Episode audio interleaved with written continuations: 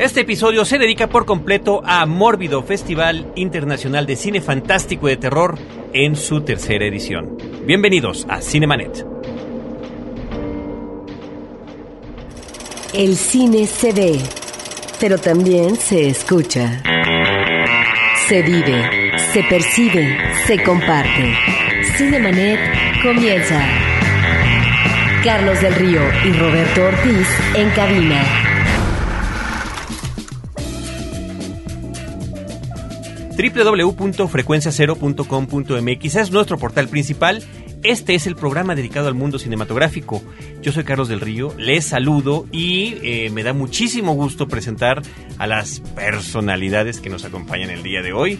Y si dos de mis tres invitados me lo permiten, voy a anunciar primero a uno de los directores invitados, uno de los directores internacionales invitados a esta nueva edición de Mórbido. Se trata de Adrián García Bogliano, quien ya ha estado en las ediciones previas de eh, Mórbido en nuestro país y que nuevamente se encuentra en México. Bienvenido. ¿Qué tal? Buenas noches. Así es, nuevamente acá por, por tercera ocasión en, en Mórbido, que ya es este, una cita obligada. Y como pueden eh, identificar algunos de ustedes por el acento, viene del Cono Sur, aunque tenemos entendido que nació en España y vives en Argentina, ¿es así? Así es, así es. Nací en España y a partir de los ocho años vivo en Argentina, ya, bueno, hace más de, más de 20 años.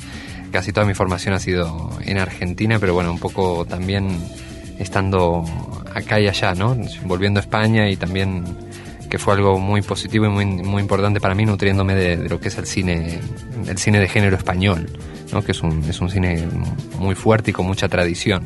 Y ya platicaremos de ello, nos, eh, otro de nuestros invitados nos hablará un poco de tu obra e inclusive intercambiar algunas palabras contigo. Bienvenido Adrián y muchas gracias por acompañarnos en esos que son, eh, cuando estamos grabando esto, los días previos a la inauguración de este festival. Y aquí está ni más ni menos que Pablo Guisa, que es el director del Festival Mórbido. Bienvenido Pablo. Eh, muchas gracias de nuevo por abrirnos los micrófonos para poder contarles todos los detalles de esta, la tercera edición de Mórbido. Como saben ustedes, siempre están abiertos esos micrófonos, así que es cosa nada más de escuchar. Muchas gracias Pablo y Antonio Camarillo, a quienes eh, nuestro público ya conoce hace rato que no venías, Antonio. Se han, se han interpuesto en el camino de los micrófonos de Cinemanita y tu presencia diferentes razones, ¿no? De tipo laboral sobre todo. Los compromisos laborales siempre son eso, compromisos, ¿no? Pero bueno, no es por falta de ganas y, como siempre agradezco mucho que nos brindes el espacio, sobre todo ahora en vísperas de esta tercera edición del festival. Y bueno, pues estamos aquí para, para platicarles un poco de qué va el festival, de qué va Mórbido este año y pues este saber cómo nos va, ¿no? Pues qué te parece, Pablo, eh, Antonio, si arrancamos con los highlights. Bueno, primero que nada las fechas, eh, Mórbido, la sede de Mórbido, ¿no? La sede natural, porque además se ha expandido, que creo que es algo que hay que comentar también, Pablo, es Tlalpujagua, Michoacán. Tlalpujagua, Michoacán, del 28 al 31 de octubre tendremos muchísimos eventos. El festival ha crecido exponencialmente en sedes, ¿no? Estuvimos en cinco estados de la República este año, de hecho cerramos el año en Mérida del 3 al 7 de noviembre, pero son más que nada muestras muy pequeñas, muy acotadas de cine. Lo que es y sigue siendo la joya de la corona es Tlalpujagua, Michoacán, donde este año vamos a tener 30 películas, ¿no? El año pasado tuvimos 22 y el primer año tuvimos 14. Eh, ya no hay mucho más hacia dónde crecer, sino ahora hay que ir mejorando la oferta de estas películas que tenemos. En el caso mexicano, por ejemplo, se ve muy claramente un cambio entre el primer año, que el 50% de nuestra programación fue cine mexicano, pero fue prácticamente una retrospectiva de puras películas eh, ya con una historia. Este año el 50% de eh, nuestra programación es cine mexicano, pero muchas de ellas son películas nuevas o muy recientes, como es el caso de Somos lo que hay, de Jorge Michel Grau, que ha estado dando vueltas por todos lados y ha sido una película muy comentada. Y recibiendo reconocimientos aquí y allá. Efectivamente, en el festival de, en el Fantastic Fest recibió como la revelación, en Sitges no le fue mal, el público de Tlalpujagua es un público exigente y al que ya hemos acostumbrado a tener como muy buenas producciones, vamos a ver cómo la trata. Tendremos La Pantera Negra, también una película de Yari Huerta del género fantástico, que esa es otra de las cuestiones que tenemos. Este año tenemos pues más de parte de nuestro apellido paterno, el fantástico. Yo soy más materno, el terror es lo mío, mi corazoncito es de terror. Pero tenemos películas fantásticas y de hecho en nuestra película inaugural es una película que se dudó durante varios años que se fuera a terminar alguna vez, que es Ángel Caído. Una película épica, una película que es como El Señor de los Anillos, pero versión mexicana, con Pepe Alonso, con Emiliano y Cristian Zurita, con Humberto Zurita, una película de Arturo Anaya, con un alto nivel de postproducción, y es la película con la que inauguramos este año nuestro festival el día 28, con la presencia de todo el clan Zurita, incluyendo a Christian Bach a Pepe Alonso también. Este año inaugura el gobernador de Michoacán con nosotros, que creo que para ser nuestra tercera edición en un pequeño pueblo y un festival de terror, el hecho de que ya vaya el, el gobernador del estado de Michoacán a inaugurar quiere decir que estamos haciendo bien las cosas. Claro que Michoacán últimamente es un estado de terror, entonces tal vez... En otros sentidos. En otros sentidos. Entonces, qué bueno que también se apoye a este que es un, un terror de esparcimiento y un terror cultural y que es una expresión como de jóvenes creadores que vienen de todos los países. Tenemos también Miguel Gómez, un director de Costa Rica que nos trae una película que se llama El Sanatorio. Viene a presentarla, de hecho se estrena en México la película y al mismo tiempo se va a estrenar en Costa Rica, o sea, tenemos prácticamente un estreno simultáneo. Vienen representantes de Colombia con eh, el Festival Cinema Zombie de Bogotá. Nos traen un paquete de cortometrajes colombianos y nos traen una película clásica de Jairo Pinilla, un director colombiano que es uno de los que fundó este género que se llama el gótico tropical, ¿no? Que vamos, vamos a poder apreciar. Tenemos de España, y este es un invitado que a mí me parece de lujo. De pronto no es tan conocido en nuestro país todavía, pero dentro del mundo del cine de terror y dentro del mundo del cine en España es muy reconocido. Él se llama Nacho Vigalondo. Su película se llama Cronocrímenes, con la que participa. En México le pusieron Rewind, por eso de que a Rec le fue tan bien y esta tiene que ver con un viaje en el tiempo, entonces aquí le pusieron Rewind. Sí, la, la vi cuando se estrenó muy brevemente y me parece que es un trabajo muy interesante. Viene Nacho y viene con Julián Villagrán, un actor español nominado en más de una ocasión a los premios Goya, que es actor de la nueva película de Nacho Vigalondo que se llama Extraterrestre y que nos van a presentar parte del material de su película. Tenemos Rodrigo Ordóñez, mexicano también, que nos presenta eh, la película Depositarios. Tenemos a Emilio Portes, que va a presentar una película que se estrenó ya hace eh, un año, más de un año en salas, pero que como muchas películas mexicanas, pues estuvo un viernes, un sábado y el domingo la cambiaron por películas infantiles y el lunes le devolvieron sus latas, que es eh, Conozca la cabeza de Juan Pérez. Que no se la deben de perder, ¿eh? es una de las, de las películas más importantes del cine mexicano del año pasado. Y va para la plaza pública. Eh, Emilio está muy emocionado porque pues va a tener prácticamente 2.000, 2.500 personas al mismo tiempo viendo su película y que eso es algo que ya no sucede en México, ¿no? Desde que tiraron todos los cines clásicos como el Latino o el Roble o todos estos grandes cines, porque es un cine de 1.500 personas, era de los medianos, ¿no? Ahora todas las salas grandes son de 500. Conozca la cabeza de Juan Pérez, 2.500 personas, plaza pública. Dentro de la plaza pública yo quisiera hacer una mención especial. Vamos a tener también una película de Servando González, fotografiada por Gabriel Figueroa, que se llama El Escapulario.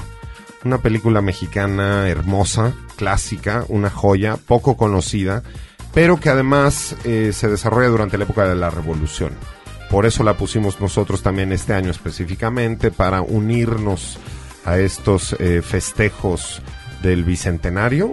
Nosotros lo hacemos no de una manera onerosa, sino lo hacemos trabajando y mostrando una película mexicana que sucede en esas épocas.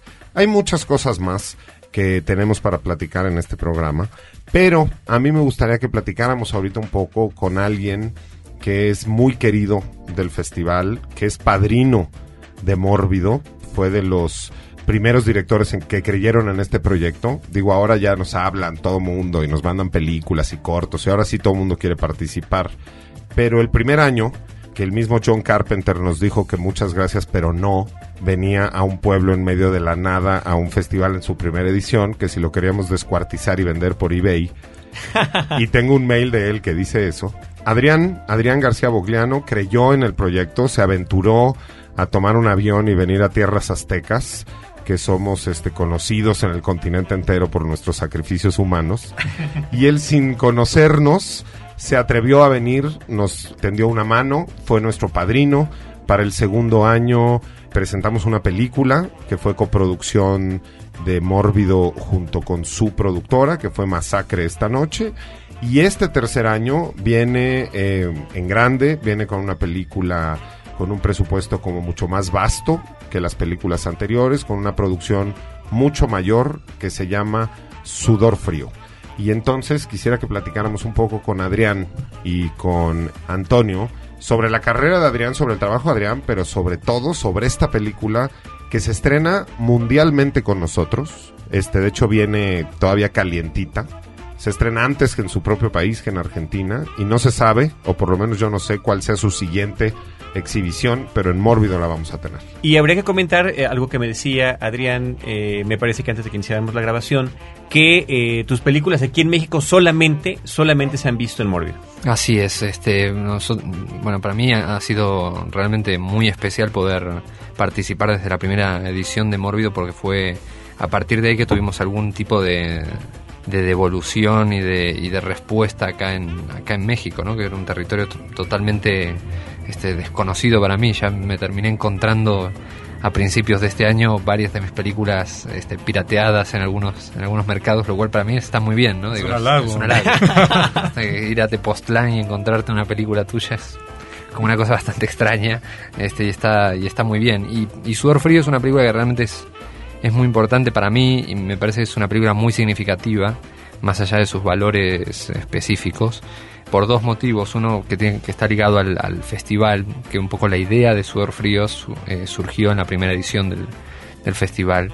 Pablo me comentó de una cámara con la que había filmado un videoclip. Yo me entusiasmé con eso, tenía, tenía una idea de hacer una especie de película que fuera un homenaje a Sorcerer de, William Friedkin, que a su vez es una especie de remake también ¿no? del Salario del Miedo, la película de Clouseau. Pero a mí, bueno, Sorcerer me acaba de impresionar muchísimo, entonces empecé a juntar algunas ideas ya ahí en, en aquella edición de, de Mórbido, en aquella primera edición, este, y realmente un poco la idea había sido en un principio que esa fuera una coproducción con México, al final no se pudo, no se pudo dar, terminamos haciendo Masacre esta noche, pero el, guion ya estaba y fue a parar a una, a una productora que se llama Pampa Films, que es una de las productoras más importantes de Argentina y diría también de, Latinoamérica. Bueno, los, los productores este, son la gente que ha hecho películas como El hijo de la novia, Nueve Reinas, algunas de las películas más, más significativas del cine argentino de los últimos 10 o 15 años.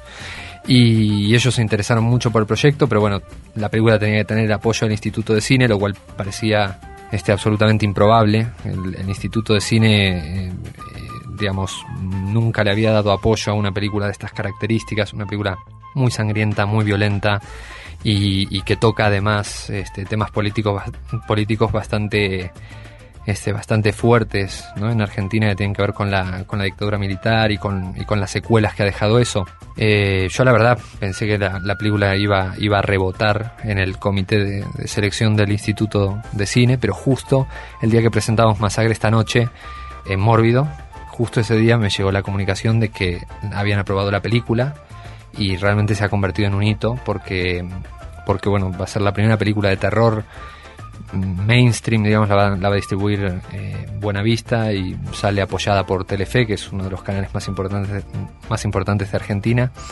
Y es la primera película de terror mainstream, digamos, que llega a salas en 50 años, en 51 años supongo, porque se estrenará a principio del año que viene, ¿no? O sea, este, en, el año... en Argentina no había, no había habido en, este lapso una película... Una película mainstream, digamos, que haya llegado a salas comerciales. Este, la última fue Obras Maestras del Terror, una película de, un director llamado Enrique Carreras, este, una excelente película que era adaptación de cuentos de, Edgar Allan Poe, y desde entonces fueron este, películas independientes o, pequeñas, pequeñas cintas que no, no tuvieron este, excesiva repercusión, y desde hace 10 años hay un grupo muy grande en el que, en el que yo estoy inmerso este, de, gente, de directores independientes que estamos trabajando para volver a, situar el terror dentro de, dentro de las salas comerciales, ¿no? Y ha sido un trabajo muy arduo, ha sido un, trabajo muy difícil y finalmente esta película va a llegar y, bueno, un poco depende de cómo le, de cómo le vaya a la película también este, se verá qué va a suceder con el resto del, del, cine de terror en Argentina, lo cual es un compromiso muy grande. Acá cuesta mucho entenderlo porque acá hay una tradición de cine de terror eh, inmensa, pero en Argentina Tal vez no tan grande de repente como, como nos podríamos imaginar. Hace poco estuvo Pablo justamente aquí presentándonos un, un episodio completo del cine de terror mexicano, una revisión década por década de lo que se había producido y, y, de repente no es tanto como nos pudiéramos imaginar y nosotros, bueno, como cinéfilos, siempre estamos a la expectativa de que pueda haber cine de género propio, que encuentre su camino, que encuentre su ruta y por supuesto, como bien dices, mainstream, que llegue y que se estrene comercialmente, que llegue al más amplio público posible. Adrián, me gustaría un poquito comentar la perspectiva cinéfila de tu obra desde alguien que la ha apreciado como es Antonio Camarillo, que además es también, al igual que como, como lo confesó Pablo, yo creo que también tienes mm. tú más del lado materno, ¿no? De, de Mórbido. Del lado materno. Y, y bueno, y en este eh, festival que tenemos a un que será un tío, la ciencia ficción en ese caso, no sé. Un primo, un primo. Un primo ahí también. Creo yo que el caso de Adrián es paradigmático de la vocación que anima a Mórbido como festival. Es algo que, que yo recuerdo en los primeros tiempos del festival, platicábamos mucho con Pablo y con los demás miembros del equipo. Eh, la vocación de Mórbido del festival siempre ha sido no tanto acercarse a las grandes películas, de hecho de ahí viene un poco esta reticencia a presentar sobre todo en, en, la sede en Talpujagua. Películas de Hollywood, películas grandes. No, la vocación de Mórbido siempre ha sido cine iberoamericano de género, de terror, obviamente, de fantasía, de ciencia ficción, también este que, repito, ya es más claro en esta edición. Y en ese sentido, el trabajo de Adrián es, es, repito, es paradigmático, ¿no? ¿Por qué? Porque eh, Adrián es un talento que nosotros hemos tenido el gusto de ver crecer y de crecer de alguna manera paralelamente también. Si Mórbido en su tercera edición está presentando, como decía Pablo, 30 películas, estamos abriendo espacios dentro del mismo pueblo de Talpujagua que antes no eh, habíamos utilizado, ya no es únicamente el Teatro Obrero, nuestra sede principal y la cofradía, sino ya hay más espacios junto con la plaza pública, etcétera, donde estamos teniendo eh, proyecciones simultáneas. De la misma manera en que el festival ha crecido, hemos visto desarrollarse a Adrián desde los primeros trabajos que nos presentó en esa que ya aparece una lejana edición, la primera edición, han pasado muchas cosas obviamente desde entonces, ¿no? Y eso para nosotros es, ahí coincido con Pablo, es motivo de orgullo, es motivo de, de gusto, ¿no? Porque, porque significa que, pues que no estábamos delirando, ¿no? Que hay un público para este cine, que hay gente que lo hace y que nuestro trabajo, que es llevar estas películas y estos autores a un público más amplio, a que sean conocidos fuera de sus países y fuera de las fronteras y a que encuentren una conexión con los fanáticos del cine de género, bueno, pues eso está cumpliendo cabalmente, creo yo, en este caso, ¿no? Yo recuerdo mucho en la primera edición eh, de Mórbido, allá en 2008, eh, una plática que tuvimos al principio del festival con, con Adrián y con Sergio Blasco, otro, otro amigo de Mórbido, otro de los padrinos del festival, eh, español, él de Valencia, y platicábamos sobre, recuerdo, de hecho, ese era el, el, tema de la ponencia, ¿no? Este, el, cine independiente de género en, en, Iberoamérica, ¿no? Cuáles sean los retos de hacer este tipo de películas, de animarse a hacer una película de terror en este caso, con todo lo que ello implicaba, ¿no? Eh, eh, todo lo que está en contra, no únicamente cuestiones de presupuesto, cuestiones de espacios de exhibición, cuestiones de, de, de cómo lograr levantar un proyecto, ¿no? Y llevarlo a su público. Coincidían en aquella ocasión eh, tanto Adrián como Sergio Blasco, en, en, pues en, cómo cuando eres un cineasta que está empezando, cuando lo que te gusta es el cine fantástico, el cine de terror, necesitas pues, de alguna manera llamar la atención, ¿no? Sergio lo comentaba eh, y es algo que hemos platicado también muchas veces, ¿no? Si no tienes valores de producción de pronto porque no tienes los recursos económicos para, para hacerlo, pues de pronto te acoges un poco a, a los elementos del cine serie B, a, a, la violencia este, exacerbada, al sexo aparentemente gratuito, todos estos ingredientes que hemos platicado en infinidad de ocasiones aquí en el programa de, del cine del cine B. Y bueno, pues aquí estamos viendo nuevamente cómo el trabajo de Adrián pues no sé, evidentemente no pierdes ese, ese amor por ese tipo de, de elementos, ¿no? Pero pues vas creciendo también, vas madurando, ¿no? Y ahí este, tiene excelentes ejemplos de esa de ese trabajo. Creo que Adrián tiene una técnica muy depurada. En, la primera edición de Morbio tuvimos una película suya que se llama 36 Pasos. Es maravillosa. A mí me pareció en, aquel, en aquella primera edición la mejor película que tenemos en exhibición. Una película hecha con pocos recursos, hecha en video, etcétera, pero con un derroche más que del lugar común o de la imaginación o un derroche de no, es un derroche de decisión, de, convicción por lo que estaba haciendo. Una película que retomaba muchos elementos que platicamos en aquella ocasión del cine de terror de los setentas, ¿no? Reminiscente, de pronto este personaje con el, con el mazo, ¿no? Reminiscente de Leatherface, de, de, Texas, de Texas Chainsaw Massacre. Y bueno, esos elementos, esas influencias, yo sé que no las abandonas y sin embargo nos gustaría aquí mucho que nos, a lo mejor sin quemarnos la, la trama de la película, que nos platicaras un poco de qué va Sudor Frío y cómo estas, estas influencias, estos amores tuyos por el cine de género se están manifestando, están cambiando, están madurando, ¿no? Es que yo creo justamente que eh, me parece dentro de eh, todo el tiempo que, hubo para madurar, digamos, la idea de cómo dar el paso a, una película industrial, eh, me parece que pasó algo muy, muy importante que fue que finalmente eh, nos decidimos a presentar en esta ocasión, digamos, en, la ocasión de, darle un, un, guion a esta productora tan seria y tan grande, presentarles un guion que era realmente una película que nosotros habíamos pensado para hacer de forma independiente. Es decir, hasta entonces nosotros pensábamos que había una división muy grande entre lo que nosotros hacíamos de forma independiente y lo que tendríamos que hacer eh, a nivel industrial.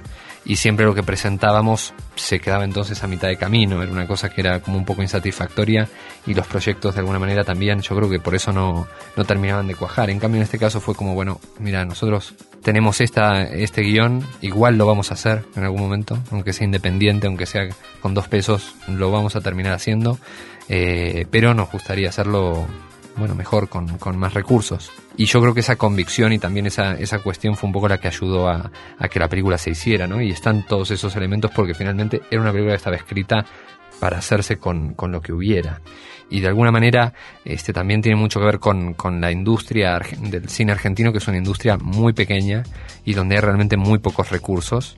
Y por ejemplo, es que a mí me, yo tardé mucho en darme cuenta que una película como 36 Pasos, que nosotros la hicimos con 5 mil dólares de presupuesto, dentro de la industria del cine argentino es imposible filmarla por la cantidad de actores, la cantidad de música que tiene, la cantidad de, de personas que hubo trabajando en la película, locaciones, despliegues este, que uno cuando lo hace de manera independiente la gente lo, lo aporta todo de manera este, desinteresada, pero a la hora de, de, dar el paso al cine industrial, en Argentina, digamos, al menos este, todas esas cosas tienen que estar absolutamente reguladas y hay toda una serie de mínimos, en algunos casos que protegen muy bien al, a, los, a los trabajadores del cine y en otros casos este, son ridículos y que van en contra de la producción eh, nacional.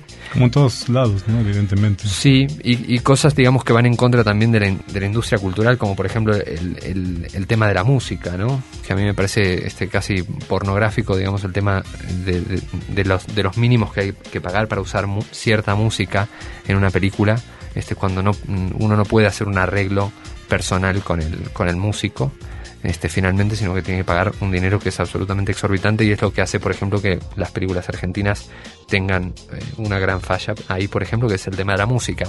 Pero a eso voy, digo, eh, finalmente lo que a nosotros nos dio la, la, la, experiencia de todos los años del cine independiente fue acotarnos mucho y hacer la película prácticamente como si la hiciéramos este, sin recursos, ¿no? La diferencia fue que la hicimos con equipos mucho más profesionales, pero fue una película realmente que nos, nos costó mucho sacarla adelante. Fueron tres semanas de filmación nada más. Yo creo que la película finalmente se ve, se ve muy bien y se ve como una producción mucho más grande de lo que, de lo que fue. Eh, una película que además, cuando uno hace la comparación acá con México, es absolutamente ridículo el presupuesto aún porque son, no sé, cerca de 300 mil dólares. Eh, pero bueno, pero para, para la industria ya digamos que es una película que es un presupuesto medio y, bueno, fue una apuesta realmente muy grande de los, de los coproductores arriesgarse a hacer una película así, ¿no? ¿Cuál es la premisa de la película? La película tiene que ver con, con dos ancianos que eh, son lo que se conoce en Argentina como mano de obra desocupada, son dos ancianos que, que en su momento fueron agentes de la, de la dictadura militar, gente que trabajaba, digamos, haciendo encargos para, para la dictadura, torturando gente, casos que hay muchísimos, digamos, particularmente en La Plata, que es donde, donde vivo yo, hubo muchísimos desaparecidos, este, realmente todavía esa gente que, que torturó, violó, mató, saqueó, robó niños, eh, están todos sueltos. Y un poco la idea era partir, partir de, la- de esta cuestión de que aparecen dos, dos ancianos este, aparentemente muy amables que viven en, tu vecindario y que de pronto te das cuenta que son, que son dos personajes este, absolutamente nefastos, ¿no? Y que todavía no han, no han pagado por todo, el, por todo el horror que hicieron. Y en este caso la idea es justamente que ellos se han ido adaptando al paso del tiempo y continúan manteniendo sus, sus vicios y sus, y sus costumbres asesinas, ¿no? Este, eso es un poco la, la idea de la que surge y particularmente ellos este, se dedican a, a experimentar con, con explosivos y un poco la idea tiene que ver con una chica que está encerrada adentro de, de la casa de estos ancianos y está cubierta con nitroglicerina y entonces eh, para poder escapar de la casa tiene que hacerlo de manera absolutamente lenta, es una, una especie de huida a cámara lenta la película para no, para no explotar, ¿no? Para no volar en pedazos. Y creo que dijimos demasiado. ¿eh? creo que dijimos demasiado. Cinemanet está de intermedio. Regresamos en un instante. Porque nuestros oídos están hambrientos de música auténtica. Rebelión, un podcast de frecuencia cero contra la música de plástico. www.frecuenciacero.com.mx Mórbido, Festival Internacional de Cine Fantástico y de Terror este año con más películas, más cortometrajes, más eventos, más exposiciones y mucha, mucha más sangre. Estaremos en todo octubre por todo México repartiendo el terror. Todos los detalles en www.morbidofest.com.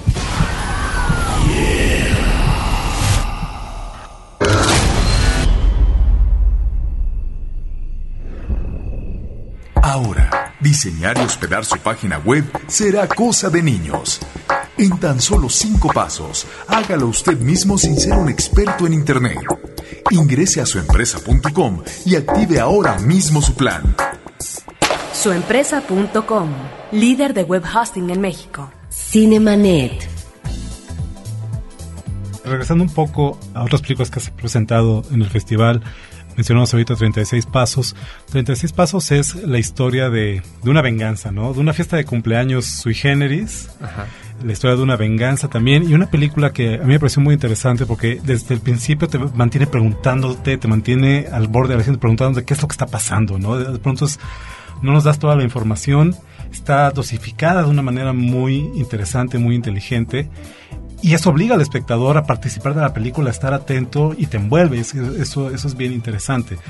Al final, repito, la- la- yo sentía la película tenía mucha influencia de este cine ya clásico de terror de los años 70, de películas como Texas Chainsaw Massacre, del primer John Carpenter, este tipo de cosas. ¿no? El año pasado presentaste otra película, Masacre esta noche, en la historia de una película snuff, ¿no? de cómo la filmación de una película snuff se convierte para un camarógrafo que cae inadvertidamente en la producción de la misma en una pesadilla terrible. Una historia mucho más lineal, mucho más, bueno, la otra también era lineal, pero mucho más eh, convencional en su narrativa y que sin embargo vuelve también a esta, esta necesidad de, mostrar algo terrible. ¿En qué sentido es para ti, para, para lo que te interesa a ti mostrar en tu trabajo, esta necesidad de, de decir, de denunciar cosas? En el caso de Masacre esta noche, la, pues la realidad, si es que hay tal, pues es una leyenda urbana, obviamente, todavía, ¿no? Del cine snuff. Ahora, en el caso de Sudor Frío, ¿qué tanto es la denuncia para ti una, una necesidad en tu trabajo? Ah, para mí es importante, digamos, que, que uno salga de, de algún tema que, que te interese y que te toque, ¿no? Eh, Así fue en el caso de la primera película, Habitaciones para Turistas, que tenía que ver con el, con el fanatismo religioso y con, y con el tema, también con el tema del aborto, que, son temas realmente muy, muy fuertes, yo creo en todas partes, pero, pero en Argentina particularmente lo son. Y en cada película, digamos, hay como un tema, ¿no? En, en, Masacre particularmente tenía que ver un poco también con, con este, mi situación y la situación de- del, del grupo con el que trabajo como cineastas independientes, con la idea un poco de de lo que es para hacer las películas que uno quiere, para hacer los trabajos que uno quiere, a veces tenés que estar entre medio haciendo cosas que, hasta qué punto, hasta qué punto llegás, digamos, y hasta qué punto decís, bueno, no voy a hacer estos, estos mad jobs para, para, para mantenerme este, a flote y me voy y voy a apostar todo a lo que a lo que realmente quiero hacer, ¿no? De alguna manera tiene que ver con eso, ¿no? Esa es la, la disyuntiva que aparece en ese personaje y el tema en esta película en Sudor Frío, para mí el, el tema de la dictadura es, digamos, es una deuda pendiente con, con una generación en la que me incluyo. Eh, yo vengo de una familia, digamos, a la que le, tocó muy de cerca el tema con con varios tíos este, desaparecidos y a, a, mí me parecía que, me, y me sigue pareciendo, digamos, que hay una cuestión de que las películas no han sabido, no han sabido conectar con el, con el público joven, no han sabido interesar al público joven en este tema, ¿no? en esta historia tan reciente y que todavía no está, no está cerrada. Entonces, a mí me parecía bien que esta película plantease, aunque no es el centro de la película, aunque no, eh, pero que plantease algunas preguntas y plantease algunas cosas sin que, sin que las sintieran este, este sector, digamos, este, este, este segmento de público lo sintiera como una película eh, absolutamente discursiva, ¿no? que es un poco el problema que hay en el, en el, cine argentino. Me parece que eso fue el gran triunfo que tuvo la película de, de Juan José Campanella, El secreto de sus ojos, que fue la que ganó el Oscar este año. Uh -huh. Este que fue una película, digamos, donde, donde justamente es una, es una historia de amor, donde de pronto se introduce de una forma brillante el tema del, del horror de la, de la, de la dictadura militar y de los grupos este, parapoliciales que trabajaban. Lo que hizo Campanella fue poner al referente más grande que hay de la clase media, este, que es Guillermo Franchella, que es un actor muy popular y muy querido por la clase media, la, misma clase media que no quiere en general escuchar mucho sobre el tema de la dictadura, lo puso en la película y a la mitad de la película lo, lo asesinan. Entonces, me parece que le está metiendo ahí, digamos, una cosa que es brillante y que me parece que, que, es una deuda que tenía el cine argentino en los últimos 30 años, es meter de manera astuta el tema, plantearlo de manera que realmente eh, sea entradora y sea interesante y la gente no sienta que es un que es un discurso sino que el discurso corra por debajo. Eso para mí es, es fundamental. Me parece me parece que esa es otra de las vocaciones de Mórbido como festival y creo que Pablo estará de acuerdo y podrá abundar ahorita en la idea. Pero eh, desde el primer año, desde la primera edición también era muy importante para nosotros insistir en este punto, como el cine de terror, este género subversivo por excelencia, pues no es únicamente un entretenimiento morboso, ¿no? Aunque pueda parecer paradójico usar la palabra en el contexto del festival, ¿no? Y sobre cómo el cine de terror es importante, es importante por los temas que aborda, es importante por la manera en que los aborda, por cómo puede hablar de temas y de cosas que otros géneros no tienen las herramientas o no tienen la posición, digamos, para, para hablar de ellos. Y cómo es necesario dignificar, si tú quieres llamarlo así, es necesario darle esa, esa calidad, ese nivel, digamos, ese de, de, de, de, apreciación que se le ha negado mucho. Es un género que definitivamente se sigue viendo para abajo, ¿no? Y creo que ahí se vuelven a hermanar el trabajo de Adrián con las, los intereses y, la, y los imperativos de Mórbido, ¿no? Que es demostrar, pues sí, una película puede ser un, divertimento, puede ser este ir a, a pasar un buen rato al cine, este, los que tenemos esta afición por las emociones más extremas, ¿no? Y sin embargo, ahí están en algún nivel, en alguna capa de lectura, en algún subtexto de la película, estos temas que, que es necesario sacar a la luz y que este tipo de películas hace también, ¿no, Pablo? Sacarlos a la luz mientras no sean vampiros. no vayamos a acabar con ellos.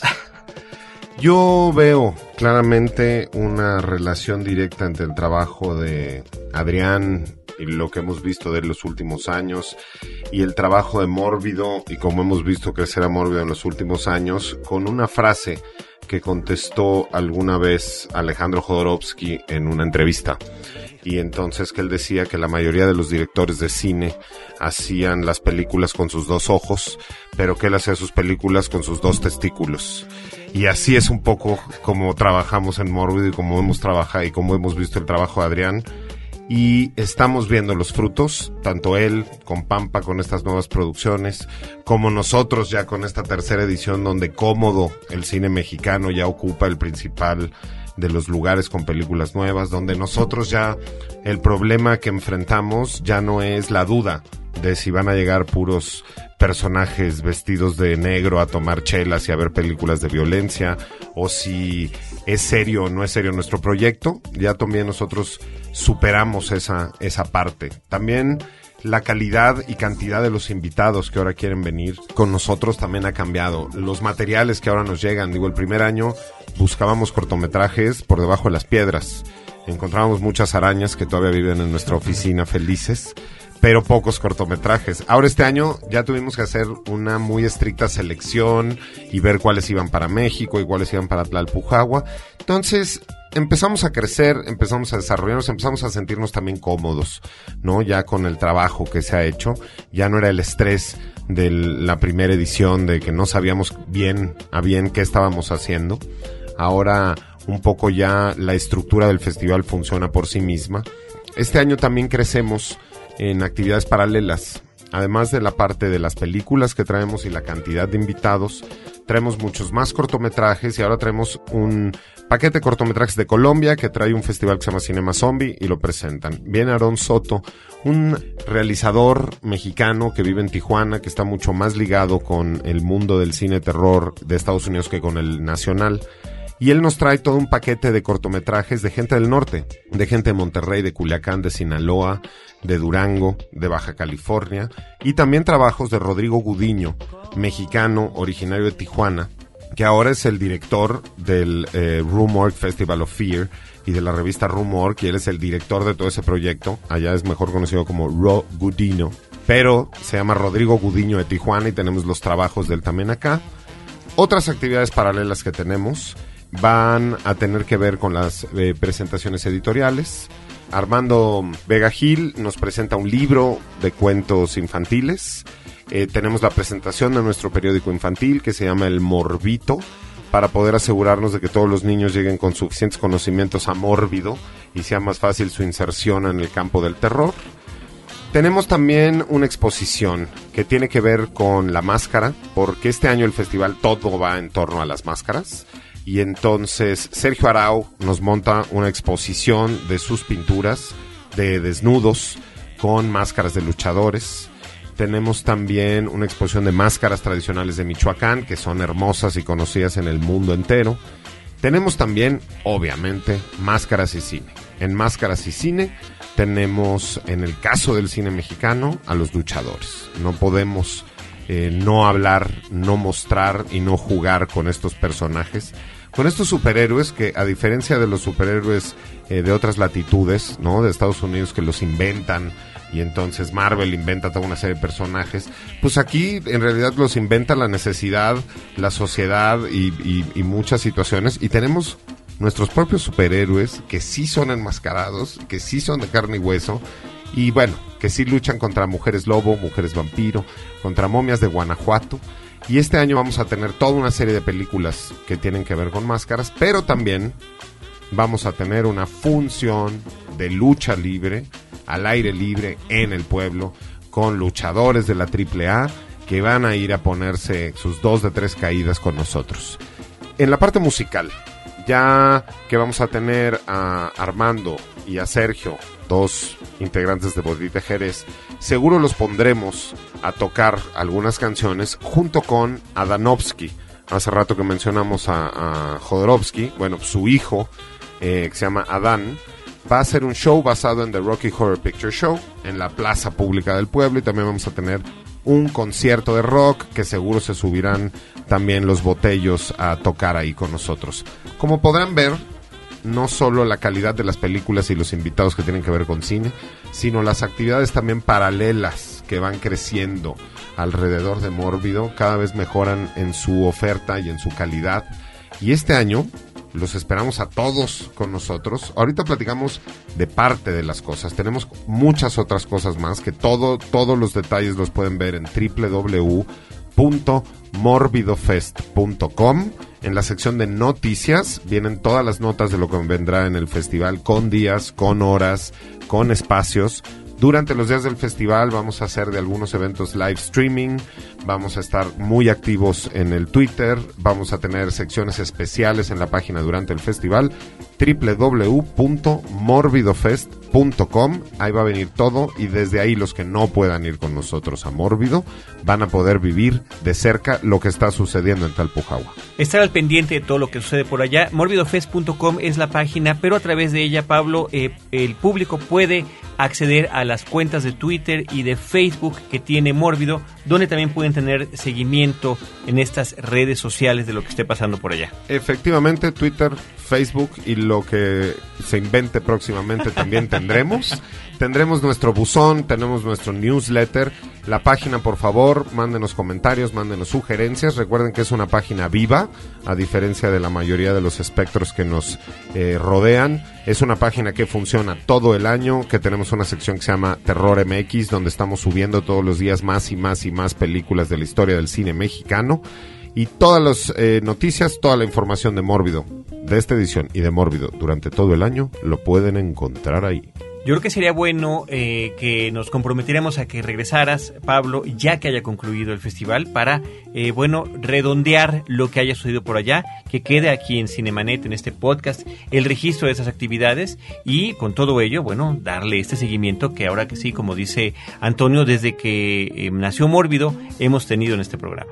Genial, el compromiso está hecho. Si no morimos este año en Tlalpujagua, con mucho gusto estaremos aquí para darles los resultados y para platicarles todo lo que sucedió, inclusive quizá para traer un audio de Nacho Vigalondo cantando alguna de sus canciones a karaoke, que es famoso por eso. Muy bien, eso estaría estupendo.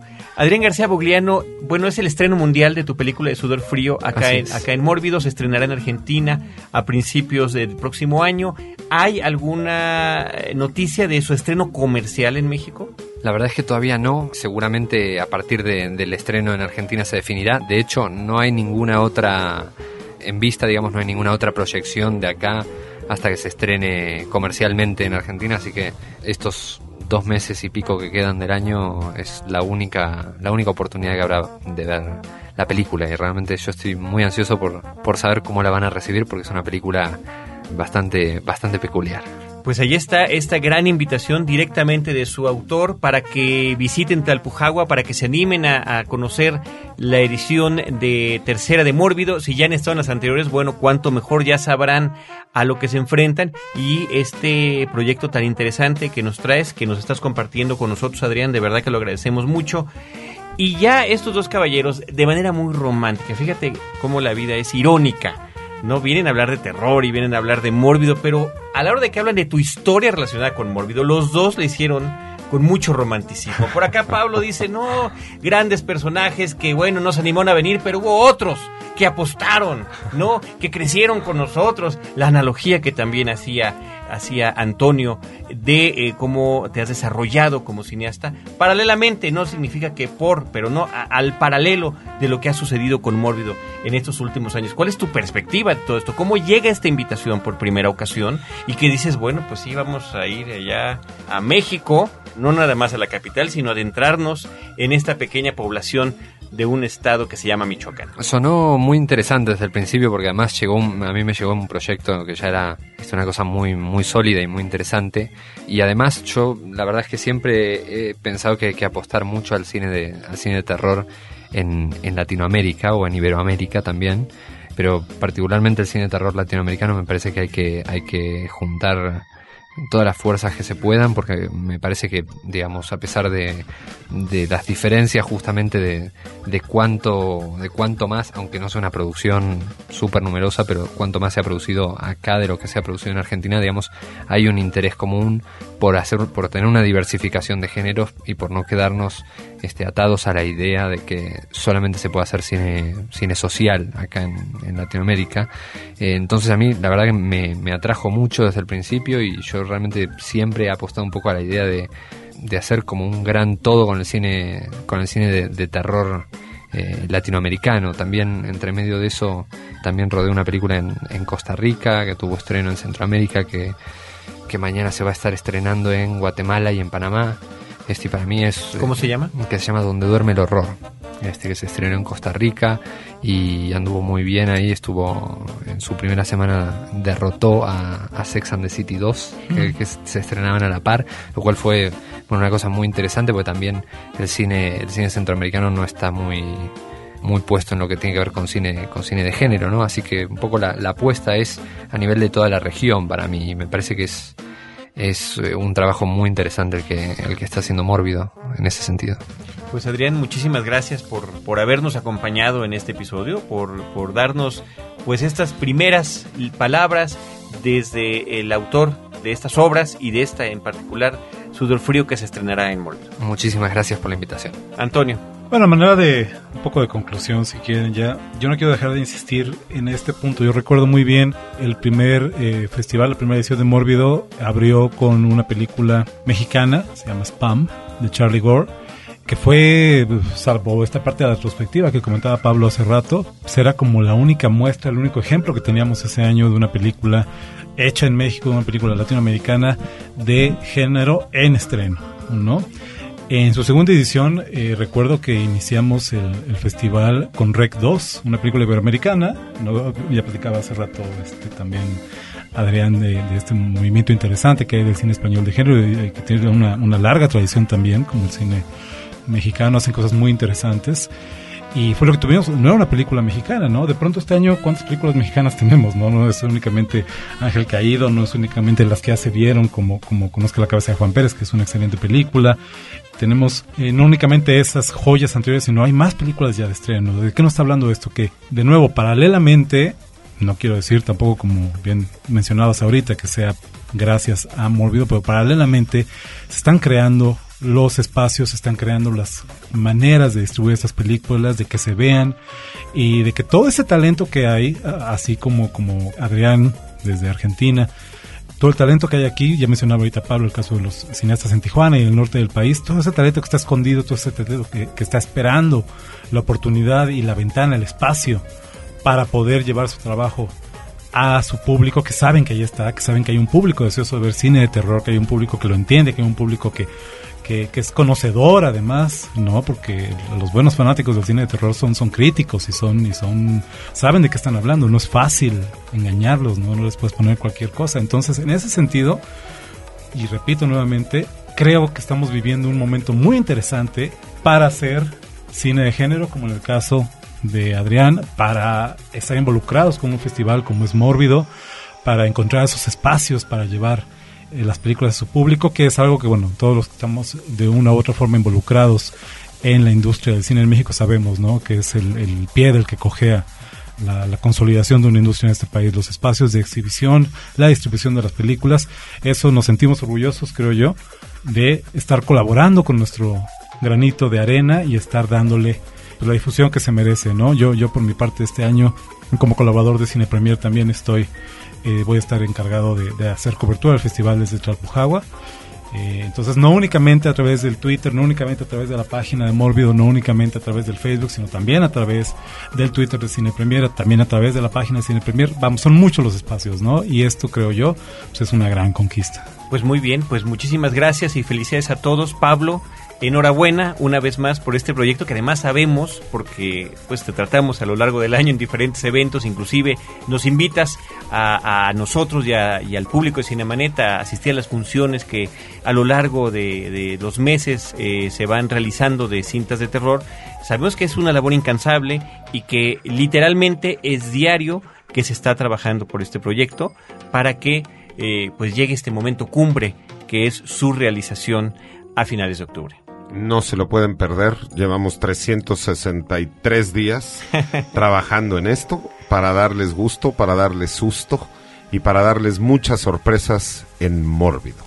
Pues muchísimas gracias Pablo Guisa, director de Mórbido Festival Internacional de Cine Fantástico y de Terror. Muchísimas gracias. Adrián García Bugliano, director invitado por tercer año consecutivo a este festival y con esta primicia mundial de tu película, Sudor Frío, muchas felicidades. Y Antonio Camarillo, por supuesto, miembro de Mórbido, por supuesto, miembro honorario de Cinemanet, compañero de la revista Cine Premier. Y bueno, un hombre con, con varios proyectos. Ya viene otro con, con Pablo que esperamos escuchar en podcast próximamente aquí a través de Frecuencia Cero. Nosotros queremos recordarles antes de despedirnos que Cinemanet también lo pueden encontrar en las redes sociales twitter.com diagonal cinemanet y facebook.com diagonal cinemanet. Ahí andamos, gracias a ustedes, sumando cinéfilos. En el eh, Facebook llevamos eh, poquito más de 10 mil y en el Twitter ya andamos rondando los 40 mil que estamos compartiendo día con día el placer y el gusto cinematográfico. Nosotros los estaremos esperando en el próximo episodio de Cinemanet, que es eh, producido por Abel Cobos y por Paulina Villavicencio y conducido por Roberto Ortiz y Carlos del Río, con cine, cine y más cine. Cinemanet termina por hoy.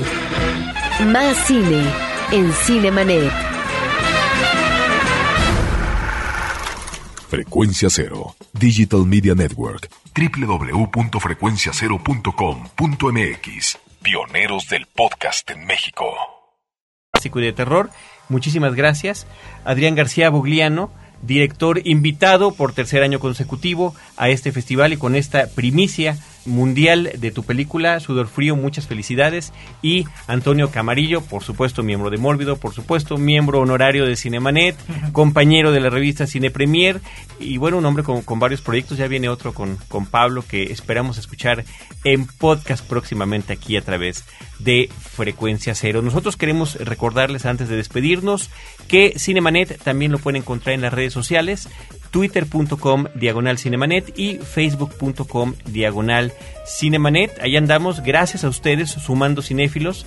En el eh, Facebook llevamos eh, poquito más de 10 mil y en el Twitter ya andamos rondando los 40 mil que estamos compartiendo día con día el placer y el gusto cinematográfico. Nosotros los estaremos esperando en el próximo episodio de Cinemanet, que es eh, producido por Abel Cobos y por Paulina Villavicencio y conducido por Roberto Ortiz y Carlos del Río, con cine, cine y más cine.